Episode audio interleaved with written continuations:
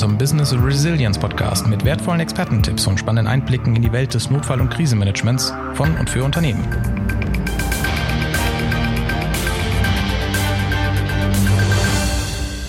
Feuerhorn, Sirene, Lautsprecherdurchsagen, WhatsApp-Gruppen, Telefonketten mit handgeschriebenen Telefonlisten. Ich glaube, in Unternehmen gibt es nichts, was es nicht gibt, aber vieles von dem, was dort fortgehalten wird, um im Ernstfall, in einem Krisenfall seinen Krisenstab zu alarmieren, wird in der Praxis vielleicht nicht funktionieren. Aber wie alarmiert man nun seine Mitarbeiter oder seinen Krisenstab richtig, wenn es knallt? Heute im Jupiter-Studio sitzt bei mir Robert Osten, Krisenmanagement-Experte und äh, er kennt sich damit aus. Er berät Unternehmen, Organisationen im Aufbau von Krisenmanagementstrukturen. Und Robert, ja, wie, was funktioniert denn nun? Braucht es nun jemanden, der wie in dem Film das Boot laut durchs U-Boot läuft und brüllt Alarm?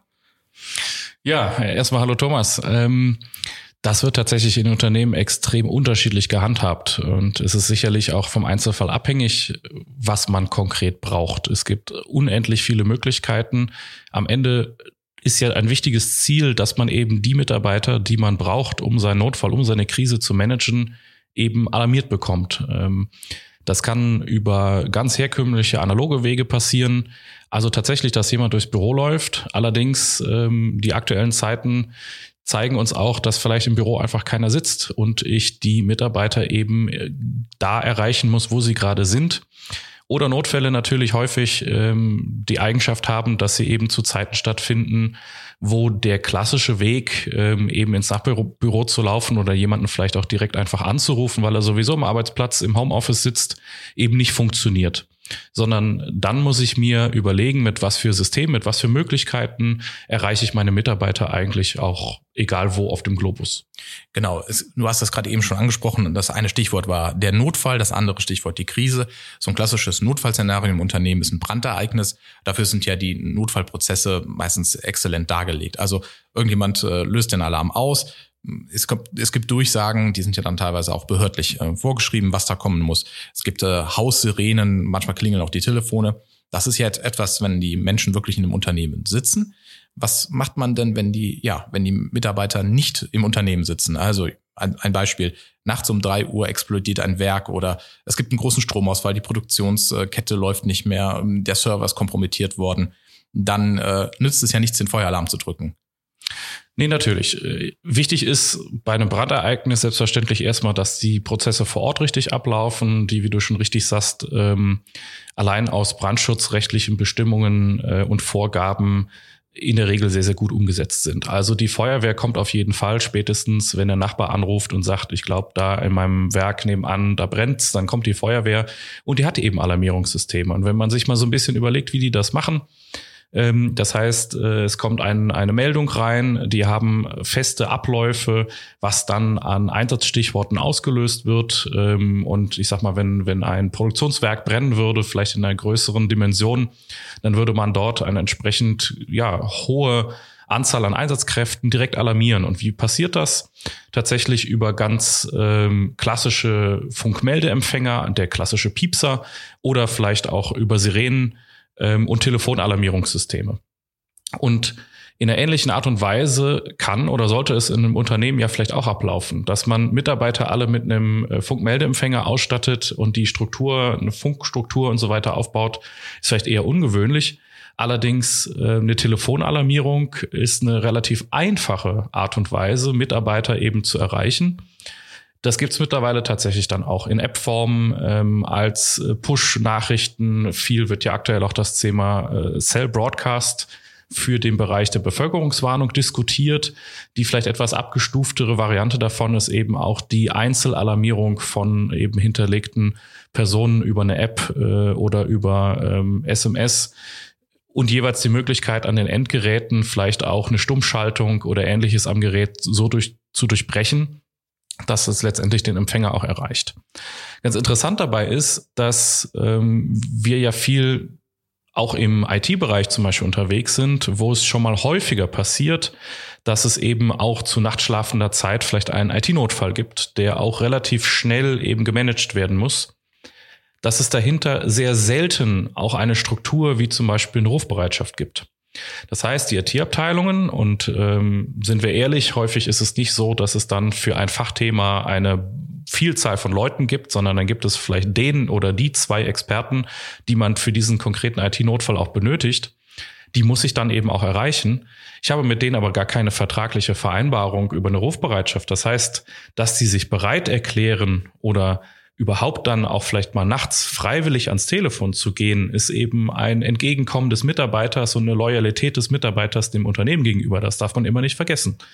Auf der anderen Seite muss ich dann natürlich eine Möglichkeit schaffen, dass ich diesen Mitarbeiter eben auch erreiche in seinem gewohnten Umfeld. Das heißt vielleicht über eine App auf seinem auch privaten Telefon, weil er das Dienstliche vielleicht auch mal zur Seite legen möchte und der Mitarbeiter bereit ist, eben äh, sich auf dieses Thema einzulassen. Und das wird für Unternehmen, wie gesagt, gerade in IT-Bereichen oder auch in, in anderen Verwaltungsbereichen extrem wichtig, die, den Mitarbeitern Wege zu geben, das Thema für sie möglichst minimal invasiv für ihr normales Leben irgendwie ähm, ja zu integrieren. Und auf der anderen Seite muss ich mir natürlich auch Rückmeldemöglichkeiten schaffen. Wenn ich bei einer Feuerwehr alarmiere, dann melden die sich irgendwann bei der Leitstelle zurück und die Leitstelle weiß, alles klar, die Leute, die ich alarmiert habe, sind jetzt auch vielleicht in der Stärke, wie ich sie brauche, auch tatsächlich unterwegs. Diese Möglichkeiten brauche ich ja tatsächlich in meinem Arbeitsumfeld, in meinem Organisationsumfeld ebenso. Das heißt, die Rückmeldemöglichkeiten zu wissen, habe ich den jetzt eigentlich wirklich erreicht und ist der bereit zu kommen oder ist der gerade vielleicht auf einen Geburtstag, äh, eine Hochzeit oder was auch immer und ähm, hat vielleicht auch dem Wein so zugesprochen, dass er sagt, nee, ich setze mich jetzt nicht mehr ins Auto und fahre in die Firma oder ich bin auch gerade weit weg von meinem Homeoffice-Arbeitsplatz, dass ich mich da irgendwo ähm, digital remote einwählen könnte. Das heißt, ich muss ja nachher trotzdem auch wissen, ähm, und das ist das berühmte Thema Planoptimismus. Nur weil ich auf den roten Knopf drücke, heißt das ja noch lange nicht, dass ich letztendlich auch das bekomme, was ich mir wünsche.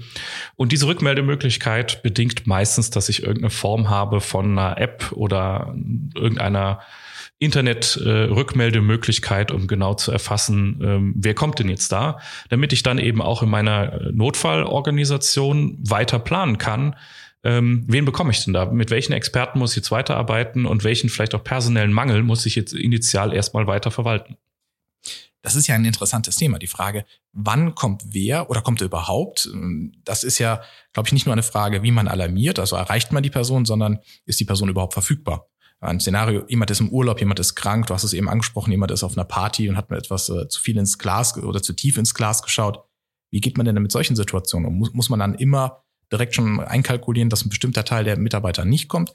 Oder wird das dann auch, ich sag mal, in der Alarmierung oder im Krisenmanagement-System so berücksichtigt, dass es immer automatisch auch einen Ersatz gibt? Ja, du hattest ja, du hattest eben das Beispiel Feuerwehr ja schon irgendwie mit genannt äh, und da sind tatsächlich Funktionen auch bei einer freiwilligen Feuerwehr, wenn man daran denkt, ähm, ja, bis zu vierfach quasi besetzt im Plan schon. Wenn ich das mal in die Unternehmenswelt übertrage, sind wir davon in der Regel weit entfernt. Ähm, ich sagte schon, Beispiel IT, da gibt es häufig den einen Experten für dieses eine System oder für dieses eine Thema. Und der hat selbstverständlich, wenn überhaupt, nur einen relativ vagen, übersichtlichen Ersatz oder Leute, die sich vielleicht grundsätzlich mit dem Thema auskennen, aber erstmal einarbeiten könnten. Aber selbstverständlich muss ich damit rechnen, dass den, den ich brauche, vielleicht gerade nicht kommt. Vielleicht hat, äh, ich meine, in Deutschland soll auch mal vorkommen, dass man irgendwo im Funkloch sitzt und man einfach vielleicht über den äh, Handyweg auch gar nicht erreichbar ist. Und dementsprechend muss ich damit vorplanen. Aber was du ja auch schon richtig anmerkst, ich muss von Anfang auch überhaupt wissen, wen muss ich überhaupt in meine Alarmierungsstruktur mit reinnehmen. Das heißt, indem ich erstmal identifiziere, wer sind eigentlich die Personen, die ich im Fall der Fälle brauche. Und gegebenenfalls auch Abstufungen zu machen. Also äh, ist es ein Produktionsausfall, brauche ich vielleicht andere Leute, als wenn es ein IT-Ausfall ist, als wenn es ein Brand ist, als wenn es äh, was auch immer ist. Dementsprechend habe ich eben vielleicht auch dann doch wieder ähnlich zu einer Feuerwehr verschiedene Alarmstichworte, die ich mir vorher überlege und mir dann überlege, in diesem Szenario, wen bräuchte ich denn eigentlich? Und gleichzeitig dort eben auch noch zu hinterlegen, wer können Vertreter sein? Wer könnte tatsächlich eben auch für ausgefallenes Personal oder nicht erreichbares Personal dann Vertretung übernehmen? Das schließt im Zweifel auch Dienstleister ganz explizit mit ein. Also warum nicht eben auch ähm, mit Dienstleistern Subdienstleistern und so weiter entsprechende Verträge oder Abmachungen eingehen, die in die eigene Alarmierungsstruktur entsprechend mit einzubinden. Im Bereich äh, des Wachschutzes oder der physischen Sicherheit ähm, durchaus nicht ungewöhnlich. Und dementsprechend ähm, sollte man da gerade in der Vorbereitung eben auch ausreichend Zeit investieren, sowas zu planen, sowas aufzusetzen, so dass der berühmte rote Knopf einfach nur zum Drücken da ist und dahinter dann erstmal sehr viel an, an Last und Arbeit einem abgenommen wird. Und selbstverständlich gehört dazu, dass man sich eben auch verabredet, was bedeutet das für den Mitarbeiter, wenn er alarmiert wird? Das heißt, was macht er dann? Springt er ins Auto, fährt ins Werk oder ins Büro oder trifft man sich in bestimmten Besprechungsraum? Wählt man sich eine bestimmte Telefonkonferenz oder ein Teams-Meeting ein? Heute sicherlich vielleicht auch äh, der, der initial ähm, wahrscheinlichste Weg, äh, weil man dort eben sehr schnell zusammenkommen kann. Aber das muss man eben vorher klären, damit die Leute dann nicht zwar alarmiert sind, aber dann auch erstmal nicht wissen, ja, jetzt bin ich alarmiert, aber was mache ich denn jetzt eigentlich? Ich vermute, dass das in Unternehmen äh, der kritischen Infrastrukturen, Energieversorger, Lebensmittelbetriebe ab einer bestimmten Schwelle, ähm, ja, Entsorgungsbetriebe, dass das da schon alles berücksichtigt wird, dass die also entsprechend äh, Alarmierungssysteme haben, dass die auch Krisenmanagementstrukturen haben man kennt das ja selber, ich sag mal, Krankenhäuser haben das, äh, Störfallbetriebe haben das auch. Das wird auch regelmäßig überprüft, ob dann die Alarmierungsketten funktionieren. Es gibt aber ganz viele Betriebe, die sind unter dieser Schwelle, eine kritische Infrastruktur zu werden, die sich ja damit vielleicht nicht so auseinandersetzen oder die das einfach sehr rudimentär ein bisschen aus dem Bauchgefühl lösen. Vielleicht kannst du mal aus der Praxis berichten. Was ist dir denn da bei der Beratung der Unternehmen schon, äh, ich sag, über den Weg gelaufen? Ich habe eben die Telefonliste angesprochen, das haben wir im Vorgespräch äh, gehabt. Das gibt's also immer noch in Unternehmen. Ja, also auch in den von dir genannten Branchen und auch in Störfallbetrieben ist es durchaus extrem unterschiedlich, wie es gehandhabt wird. Also die berühmte Telefonliste, die vielleicht sogar noch handgeschrieben ähm, beim Pförtner sitzt, weil das die einzige Funktion ist äh, im Unternehmen, die tatsächlich 24-7 besetzt ist und der dann eben anfängt, ähm, diese Telefonliste abzutelefonieren, wirklich von oben nach unten, sprich wirklich ganz plastisch, der mit äh, dem äh, Nachnamen, der mit A anfängt, weiß als erstes Bescheid und der mit Z, der vielleicht aber der wichtigste Protagonist für dieses Szenario wäre, weiß eben erst eine halbe Stunde später Bescheid. Ähm, die gibt es durchaus. Aber am Ende würde man sagen, naja, die Alarmierung hat ja funktioniert. Das Fragezeichen ist dann immer, war sie denn wirklich effizient? Weil ich kann vom Pförtner im Zweifel nicht verlangen, dass er weiß, in welcher Reihenfolge er jetzt welche Leute anrufen muss, wer wie wichtig für dieses äh, Szenario ist, was gerade eingetreten ist. Also dementsprechend, das gibt es tatsächlich noch sehr häufig. Ähm, auch die klassische Telefonkette, das klassische Schneeballsystem, was man noch so aus der Schule kennt, äh, wo sich Eltern untereinander irgendwie anrufen, auch das gibt es durchaus in Unternehmen. Und wir haben auch schon Szenarien erlebt, ähm, zum Beispiel im Bereich der Telekommunikation, wo ein Telekommunikationsanbieter ein Netzproblem im eigenen äh, Netz tatsächlich hatte und es nicht geschafft hat, die eigenen Techniker, die er gebraucht hätte, um dieses Problem schnell in den Griff zu bekommen, über das eigene Netz quasi zu alarmieren. Das heißt, auch dort hat man im Nachgang sich überlegt, wie können wir damit umgehen. Das eine war, dass man gesagt hat, okay, wir nutzen Roaming-Karten. Das heißt, wenn das eine Netz nicht zur Verfügung steht, dass die Handys auch eben automatisch in ein anderes Netz springen. Das kostet ein bisschen mehr, aber für einen bestimmten Personenkreis möglicherweise doch sehr lohnenswert. Und auf der anderen Seite hat man ganz klassische Rundrufanlagen in den Gebäuden, die man alle wieder abgeschafft hat, ähm, wieder in Betrieb zu nehmen. Und ich finde es ganz spannend, dass diese Wege, die sehr klassisch sind und eigentlich immer funktionieren, bei Neubauprojekten, auch zum Beispiel von Krankenhäusern, gerne weggespart werden.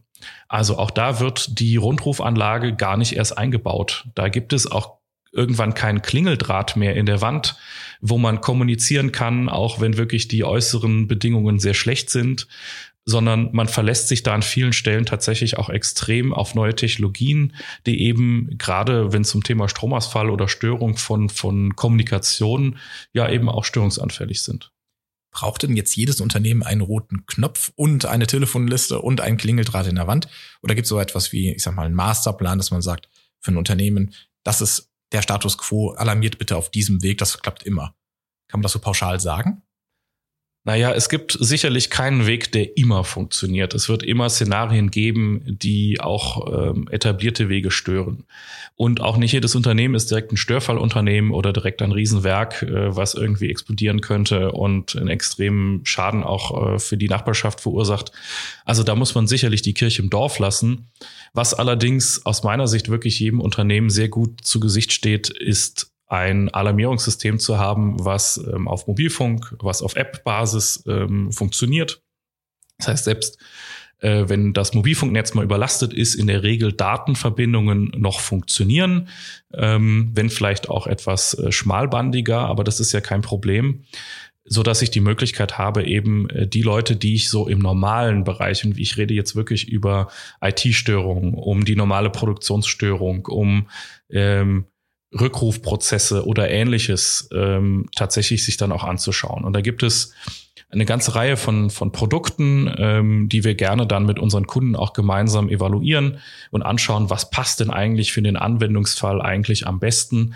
Die, und das ist ja das Erfreuliche daran, tatsächlich verhältnismäßig kostengünstig sind. Also aus meiner Sicht sogar überraschend kostengünstig für das, was an, an Technologie und an Know-how eigentlich dahinter steckt. Und dementsprechend ist das sicherlich ein Invest, was jedes Unternehmen für sich sehr gut überlegen sollte und im Vergleich zu vielen anderen Dingen, die man so im Unternehmen tut, ähm, ja, eine, eine lohnende Investition ist und mit einer sehr großen Wirkung, wenn es drauf ankommt. Sagt Robert Osten, Krisenmanagement-Experte der Yugitas. Vielen Dank, Robert, für das Gespräch, für die ausführlichen Informationen. Und wenn Sie weitere Fragen zu dem Thema haben, zögern Sie nicht, uns einfach anzurufen, uns eine E-Mail zu schreiben, auf unsere Internetseite zu gehen. Dort finden Sie auch in dem Blogbereich ganz viele Informationen rund um das Thema Krisenmanagement und auch zum Thema Alarmierung im Krisenfall. Deswegen, es lohnt sich. Vielen Dank.